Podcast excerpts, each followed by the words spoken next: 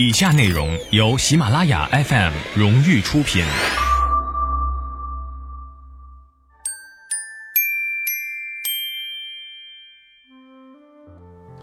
喜马拉雅的听众朋友们，大家好，我是于丹。眼看呢就要到暑假了，好多朋友都在问暑期孩子怎么过。我想在这儿沟通我自己的几个观点，不一定对哈，但是呢，呃，我们一起讨论一下。第一，就是暑期不是补习班的延伸。什么才叫暑假寒假呢？就是因为暑假是酷暑，寒假是严寒。所以，人在最热和最冷的时候，能让自己的身体有个休息，能让孩子呢运动运动，快乐快乐，或者是做点他自个儿想做的事儿，所以才有假期。其实，假期的本意一定不是补习班的延伸。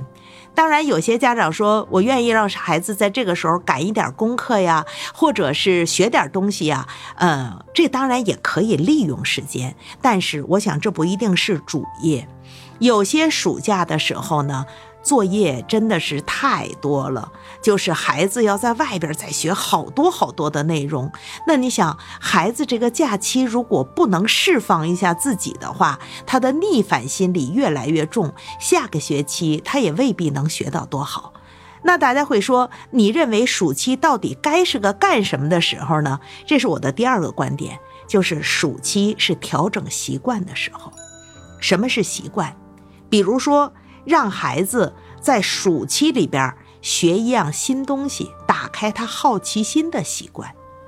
这新东西也可能是学着做饭，也可能是学着画画，也可能就是孩子学一种小发明，或者是去上一个什么样专门的技能班不一定跟学习成绩有关，不一定跟考试有关。但是一定跟孩子自己的兴趣有关，比如说暑期上个游泳班、乒乓球班，能让他觉得有一种运动的爱好和习惯。其实家长别小看这件事儿，爱运动的孩子是能交到朋友的。比如说一个出去度假或者留学的孩子，跨越语言的障碍、年龄的障碍、地域的障碍，首先能交到朋友的往往是运动。比如说，大家都在一块儿打篮球，或者大家都在一起长跑，这是能够交到朋友的，这就是习惯。另外呢，什么是习惯？就是平时家里好多时候家长舍不得孩子干活儿，能不能够假期里让孩子做家务呢？做家务这件事情，越早孩子有了兴趣，他会觉得是乐趣；越晚。孩子可能会觉得这是一种惩罚。一个真正到了考上大学再开始干家务的孩子，他会觉得这件事情琐碎无聊，而且会耗费他的很多时间。但是你看，从学龄前就知道叠叠被呀，或者帮着厨房打打下手的孩子，他可能还觉得这事儿挺有创造性。有好多孩子其实都是愿意做饭的。那也有好多孩子，其实都是愿意收拾收拾家的。关键是你得让他有自主的想象空间。做饭的时候，允许他做失败，也允许他探索；收拾家的时候，允许按他的想法去摆放。孩子只要受到鼓励，他有时候是愿意做家务的。那么，什么是习惯呢？也包括这个暑假和寒假作业。很多时候，孩子愿意用一个星期突击完所有的暑假作业，然后就轻松了。其实暑假作业为什么要求每天呀？就是告诉你，天天写点功课，念点书，天天都能运动运动，干点家务，一起出去玩儿，这就是每天的持之以恒。突击作业这件事儿。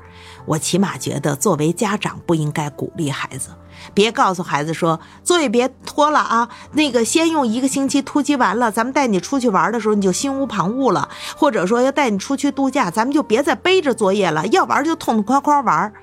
但是你想想，孩子每天，比如说念念英语，念念诗词，做几道数学题，动动脑子，甚至跟大人聊一聊，这是个习惯。大人不要打乱孩子的习惯，这就是我认为暑假该做的事儿。如果还说我有第三个观点的话，我就想说，暑假也是家长一个亲子沟通最好的时间表。也就是说，孩子放假的时候，如果有可能，家长能不能也调整跟孩子一起度假呢？比如说，短则三五天，长则十天半个月，能一起出去走走吗？比如说，甚至带上老人，一家人去到哪个地方行走考察一下。有的时候可能是一个艺术之旅，比如说去到一个地方，它就博物馆特别多，或者说音乐会特别多。有时候可能是一个历史之旅，比如说这个地方古迹就特别多。有的时候可能是个自然之旅，这个地方就是名山秀水，大家能够很田园或者能干点农活。不管怎么样，在行走中去发现，然后人才有沟通的话题。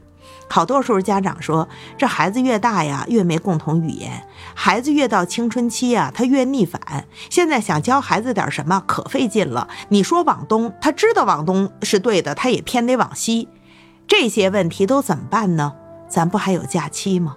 假期真到一个变换环境的看博物馆或者是乡村，大伙儿都能聊点什么？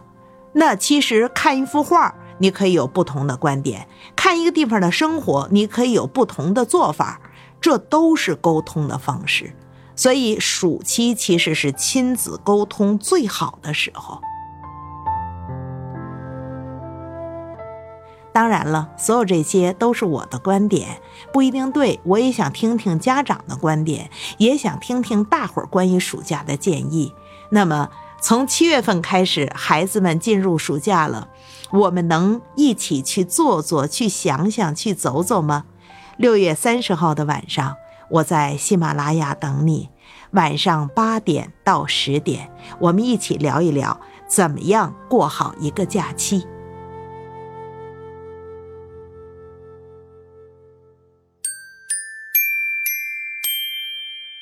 喜马拉。